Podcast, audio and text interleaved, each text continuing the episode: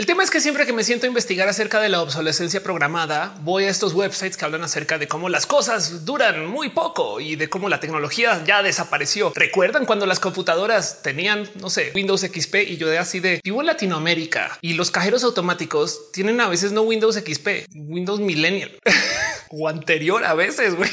Es como de todavía hay gente trabajando con estas cosas de acá. Labs en Latinoamérica cuando se trata de la obsolescencia programa. No mames, güey. Aquí hay gente recuperando cosas de hace 20, 30 años que todavía funcionan porque todavía funcionan, güey. Y es tema. Yo sé que ustedes han escuchado esta literal cantaleta de sus papás, mamás, padres, padres o de sus abuelos también. Es posible que en algún momento hayan escuchado de cómo las cosas antes las hacían para durar más. Y si bien hay algo que decir ahí acerca del cómo sí, abuelo, antes las cosas se hacían para durar más, porque capaz están hablando de ellas mismas. La otra cosa que hay que tener presente es que sí, sí es verdad que antes las cosas se hacían para durar más. Hoy vengo a hablarles a ustedes de una cosa que se llama la obsolescencia programada, que hoy en día está tan presente presente en nuestra cultura que la damos por hecha. La obsolescencia programada más real es la nuestra. En nuestro trabajo algún día alguien nos va a reemplazar. A ver, a ver, a ver, a ver. Yo creo que si bien esta historia la habremos escuchado millones de veces, si nos quitamos los lentes del sí, abuelo, lo que sea que digas, y nos sentamos a investigar el qué era lo que usaba nuestro abuelo o abuela en su época, capaz y nos vamos a encontrar con muchas cosas que todavía funcionan. Es muy fácil de encontrar esto en casas viejas, refrigeradores viejos, lavadoras de ropa viejas, dispositivos que como que estaban hechos hasta como de metales más pesados y queda un poco del wow. Si es verdad que las cosas antes se construían diferentes. No es sino ver un coche clásico para darse cuenta que los de hoy son bien plásticos. para bien o para mal. La pregunta aquí es si esto en últimas ayuda por algún motivo más del aquí y el ahora. Y eso es un poco lo que quiero investigar hoy. Porque luego del otro lado, el tema de que si los coches de antes duraban más y van a durar más que los de ahora, pues también en últimas es porque no eran máquinas tan complejas. Por supuesto que el teléfono de mi abuela, ese rotario todavía está súper cool y súper chido y se puede conectar a la línea de la pared, pero es un solo teléfono. O sea, lo que yo tengo en mi bolsillo con mi iPhone me podría llevar a la luna si tan solo tuviera un cohete y una nave espacial junto al cohete y amigos y amigas que me acompañan en el paseo. el caso, la obsolescencia programada es una realidad en millones de modos con el cual la habitamos. Uno de estos es el mero considerar que las cosas están diseñadas para durar poco porque los materiales que ocupan no duran tanto. Y entonces acá podríamos hacer una pregunta de si esto no es bueno, no más por el mero hecho de que los materiales más baratos hacen que las cosas sean más baratas, entonces más gente las puede tener. Y si bien no duran tanto, más gente las puede tener. Déjense esa pregunta ahí en la mesa porque vamos a verla varias veces a lo largo de este video. Lo que sí es verdad es que hay millones de modos que ya internalizamos acerca del cómo funciona este proceso de la obsolescencia programada, sobre todo, por ejemplo, en el mundo de la tecnología. Es muy normal entender que si trabajas con o estás en la tecnología y no estás operando con lo que sea que salió en el año, te estás quedando atrás, viejo o vieja o vieje. Como que se imaginan a alguien trabajando con un Photoshop del 2014 y el tema es que si tuviera una máquina del 2014 trabajando con Photoshop del 2014 en condiciones del 2014, capaz y todavía podría ejecutar su trabajo de modos bien chidos, pero a las capacidades de hoy con el sistema operativo moderno, con la computadora de hoy, capaz ese Photoshop ya se siente viejo. Y esto es algo que yo creo que vale la pena investigar, porque en el mundo de la tecnología nos enseñaron que todo siempre cambia y todo mejora. Y esto es porque es de las industrias que más ha adoptado esto de la obsolescencia programada. Tanto así que a veces no actualizamos cada año, sino cada día con las actualizaciones de software, por ejemplo, que nos llegan, no sé, cuando hay bugs y parches y cosas así. Siempre hay que estar encima de lo que está saliendo nuevo, porque esto va a cambiar el cómo trabajamos. Y si mucha gente adopta lo nuevo, lo tuyo ya no funciona porque no te conectas con lo nuevo. ¿Entienden por dónde va la cosa? Y si bien esto es toda una mentalidad, hay gente que por supuesto que no quiere adoptar lo nuevo y entonces se queja de que la gente que va con lo último es gente progre. consecuencia, la gente que no está adoptando lo nuevo sería gente regre. Y no estoy hablando de nada social, solamente estoy hablando de tener una tablet del año y no una tablet de hace 10 años. Porque yo, por ejemplo, todavía ocupo una tablet de hace como cinco para mis cosas con mi show y demás. Pero el punto es que aceptamos que esto existe. Lo que no tenemos presente es que esto no siempre existió, porque la neta no nos tocó. güey. O sea, también esto le tocó a nuestros abuelos y por eso es que se quejan, porque ellos y ellas sí recuerdan ir a una tienda y comprar ese refri y tenerlo en casa y que luego un amigo les dijera, ah, pero tu refri no tiene el diseño súper mega chido, ultra cool del año. No, y ellos dicen, pues para qué si el mío todavía está ahí y funciona. O sea que yo porque tengo que comprar uno nuevo, que compré nuevo el idiota ese. y luego, por supuesto, 20, 30 años después, darse cuenta que su refrigerador no tiene touch para tuitear desde el refri. Yo no sé por qué le ponen pantallas a los refris, pero el caso, el punto es que esta cultura de que, por ejemplo, cada año tengamos un modelo diferente de coche es por diseño. El tema es que esto es roja y yo no vengo a informarles a ustedes que exista la obsolescencia programada, aunque si no lo sabían, bienvenidos, sino que más bien me siento aquí para comentarles que hay motivos válidos detrás de él por qué hayan hecho estas cosas. Quiero analizarlas por 10 segundos o 20 o 30. Voy a quitar mi sombrero del odio al capitalismo, un sombrero muy importante que hay que ponerse todos los días y quiero sentarme a ver el qué llevó a que esta gente haga estas cosas. Y si bien la respuesta no es una, podemos rastrearle un poco más o menos a la cultura del consumo en, durante y después de la Segunda Guerra Mundial. Pensemos en este pequeñísimo problema de las guerras. Hay un sinfín de cosas que se fabrican que tienes que volver a fabricar, que estamos en guerra y la gente destroza cosas. Esperemos que no le quite vida una persona a otra persona con lo que acabas de fabricar, pero es parte de lo que sucede. O sea, esta gente que está construyendo armas, pues por supuesto que los hacían para eso. Pero el punto es que se crearon estas fábricas o estas nuevas industrias que genuinamente no existían antes para hacer, por ejemplo, no sé, cientos o miles de aviones de los cuales no se esperaba que volvieran todos. Y entonces tenías que siempre estar como una mentalidad de seguir construyendo aviones cada vez. Y del otro lado hay que considerar que en la época de la guerra y sobre todo la posguerra, la misión como país, aparte de establecer la paz, es mantener la economía andando, que la gente trabaje y que la gente genere alguna economía favorable y sobre eso entonces se pueda literal invertir o construir. Y el punto aquí es que si tú tienes a un grupo inmenso de gente que está pensando que el mundo no le quedan años y tú les tienes que decir no, no, planea para dentro de 10 o 20, pues es posible que no te crean. Entonces, lo primero que hay que tener presente del por qué la obsolescencia programada se volvió tan presente, sobre todo en las épocas posguerra, es porque a esta gente era muy fácil de decirle el mira, mejor que tengas esto ya y lo de ya vive bien y vive feliz. Y entonces a este grupo de gente, por supuesto que le favorece una cultura del yo quiero tener lo último, lo que está saliendo, el grito del progreso, lo nuevo que me está ofreciendo la empresa. Al mismo tiempo tienes tú toda esta industria de la fabricación de bienes, sobre todo de transporte, que tiene que seguir fabricando como más o menos con esos volúmenes o si no tenemos problemas pues si ya no hay una guerra andando, ¿qué haces? Nada, le comienzas a vender coches a la gente a ver qué quieren. Dije transporte, ¿no? Había una época que la industria de la aviación era literal tomar todos los aviones de guerra y casi que vestirlos diferente y a ver si se van allá con alguna aerolínea. Pero el tema es que a eso de los 30, 40 y sobre todo los 50, para decirle a la gente que su coche es un coche súper chido, comenzaron a hacer estos a propósito cambios de diseño para sin necesitarlo hacerte sentir que tu coche ha mejorado y por consecuencia el que ya tienes ya no es el chido. Y esto en parte, como me quité mi sombrero del el odio al capitalismo, puede ser visto desde la buena esquina con el que son diseñadores que se están retando a mejorar un producto que ya existe. Imagínense que ustedes son, no sé, escritores. Escribieron un libro súper chido acerca de estrategias de monetización en YouTube. Me estoy proyectando, pero escribieron ese libro y entonces ahora ya lo vendieron. Un libro súper chido, bestseller. Y resulta que luego descubrieron dos o tres cosas nuevas y mejoraron el libro, mejoraron los dibujos, consiguieron más información y más entrevistas y hice una versión súper más chida, versión 2 del libro que ya tenían ahí. La gente tiene el uno y todavía sirve. Si tú no planeas algo de la obsolescencia con tu primer libro, es muy posible que no puedas vender el segundo o por lo menos te va a costar. Así que para justificar el segundo tienes que hacer un cambio tan drástico que ya casi que sea otro producto o haces algo con el producto original para que la gente diga no, pues sí vale la pena invertir en el segundo, así sea una inversión conmensurable con lo que habías gastado la primera vez. Y esta cultura se comenzó a ver en los coches aún de ese entonces. Pero el tema es que mientras eso estaba sucediendo, la posguerra, la economía, parecieron personas literal del mundo del diseño o personas del mundo de la economía argumentando que toca cambiar el cómo se fabrican las cosas para que las industrias no paren. Una de estas personas, Brooks Stevens, un literal diseñador industrial que propone una idea de diseño desechable, cosa que en ese entonces no se le había ocurrido a mucha gente, donde él comunicaba que se debería de favorecer que las cosas duren poco para literal joder a él o la consumidora, pero del otro lado para forzar a que la gente siempre esté pensando en cómo mejorar su producto, porque acuérdense que el güey es diseñador. Si tú como diseñador o diseñadora diseñas una lavadora que va a durar toda la vida, entonces ¿qué es lo próximo? Bueno, pues diseñar una secadora y hay tantos productos que puedes hacer. Entonces o haces muchos productos diferentes o haces muchas versiones de los productos ya existentes. Y ya ven cómo sumado al tema de mover la economía, podríamos comenzar a encontrar argumentos del por qué la obsolescencia programada puede que se ayude. Ojo, de nuevo, tengo mi sombrero del odio al capitalismo aquí guardado, no más porque esto es tema.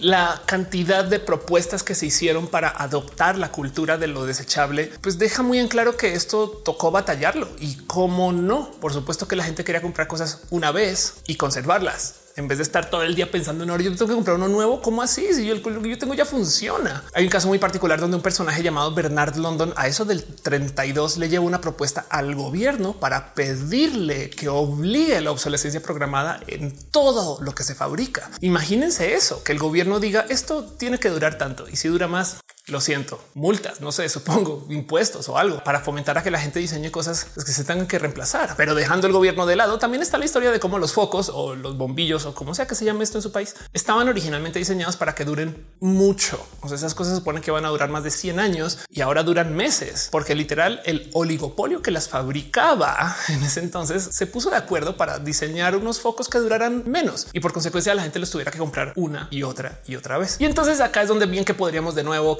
quejarnos acerca de el que, pues claro, por supuesto, quieren que gastemos más dinero, que es verdad, pero como no tengo mi sombrero puesto, yo nomás voy a dejar ahí el igual. Esto es lo que mantuvo a las empresas andando, no más que no lo aceptaron en su momento. Pero dejando eso de lado, ahora sí me pongo mi sombrero del odio al capitalismo, no más para decir lo que es obvio y evidente y lo que seguramente ustedes le están gritando a la pantalla. Claro que estas empresas querían hacer más dinero y claro que estas prácticas, si bien por un lado, digamos que muy inocente, fomentan el nuevo diseño y nos llevaron del iPhone al iPhone 11, 12 o lo que sea que venga 13, 15, 17 y 21. Por supuesto que también creó un sinfín de vicios, como repasando este tema de que los focos duraran menos, el cómo no nos dieron mejores focos por eso. También hay que pensar que tomó mucho tiempo hasta que llegara una revolución a esta industria que literal les dio la madre cuando llegó todo esto los focos LED y de cómo hoy en día es muy difícil encontrar uno de cómo se hacían en ese entonces. Porque como dato curioso, todavía hay un foco que está prendido que lleva más de 100 años que está en una estación de bomberos, creo que en Nueva York y tiene webcams y todo de que no, más para comprobar lo que duraban los de antes del gran momento de diseño de los que duraban menos. Y de nuevo, lo impresionante de todo esto es que como nos criamos ya en esta cultura, no nos salta. Solamente recordamos la cantaleta de nuestros papás y abuelos y la queja de cómo antes las cosas de verdad duraban más. Y entonces, ¿cuáles son los vicios de la obsolescencia? O más bien los tipos de obsolescencia que podemos observar. Por supuesto que está la famosa obsolescencia programada. Tu dispositivo va a vivir y durar 5, 7 años. Por algún motivo, de hecho, pensamos que la tecnología que nos dure más de 7 años ya duró un chingo. Piensan en eso. Los coches y las compras de este tipo de valor de lo que estamos gastando hoy día en iPhones, laptops y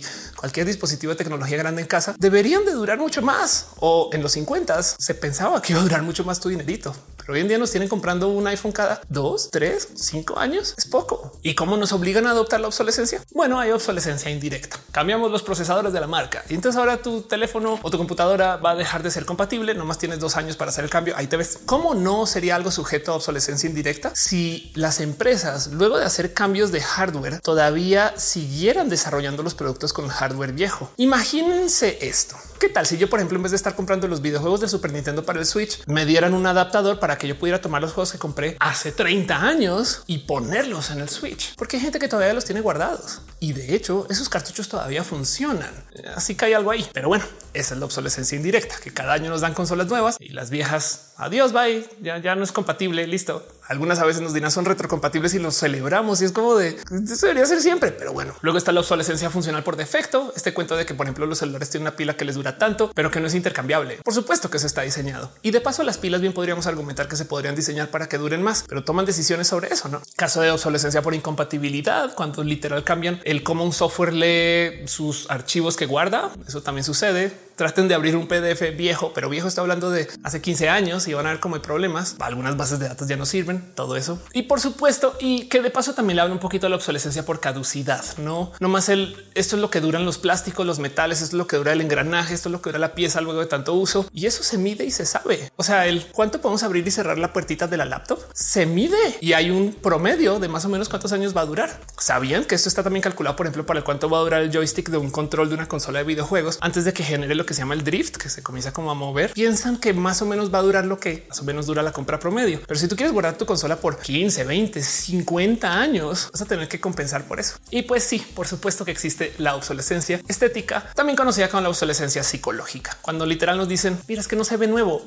¿Por? Pues porque el nuevo es grueso. Entonces ahora todo el mundo se cambia el grueso y ahora los nuevos son delgados. O la gente que le gusta el diseño de vehículos y se ha dado cuenta que pasamos de líneas rectas, super edgy, cuadrados, trazos en grados, en fin. ¿Me entienden? Ahora, de nuevo, si ustedes están diseñando ropa, cada año se toman a la labor de cambiar el diseño porque quieren moverle a lo que ya hay. Entonces ahí les dejo sobre la mesa el es bueno o malo esto. Hey, saludos a la gente de Pantone que cada año publica su color favorito y que ahora toda la gente que está en el mundo de la industria del diseño lo adopta porque Pantone manda. Imagínense eso, posicionar que ustedes deciden cuál es el color de las modas del año y por consecuencia ustedes hasta pueden rastrear si una prenda es de cierto año específico, aunque todavía sirva y sea buena, pero no más ya no es la del año. Y como hay gente que compra productos no por su funcionalidad útil, sino por su funcionalidad de la comunicación, yo compro esto para decir que lo puedo comprar. Entonces, pues por supuesto que le importa mucho a la gente tener las cosas del año a esas personas. Y sí, también hay una cosa que se le llama obsolescencia ecológica, que es cuando los dispositivos o lo que estamos consumiendo o lo que sea que tengamos acá son cosas que tenemos como que desechar por esto del cuidado al medio ambiente. Puede ser cosas que en últimas literal se dañan.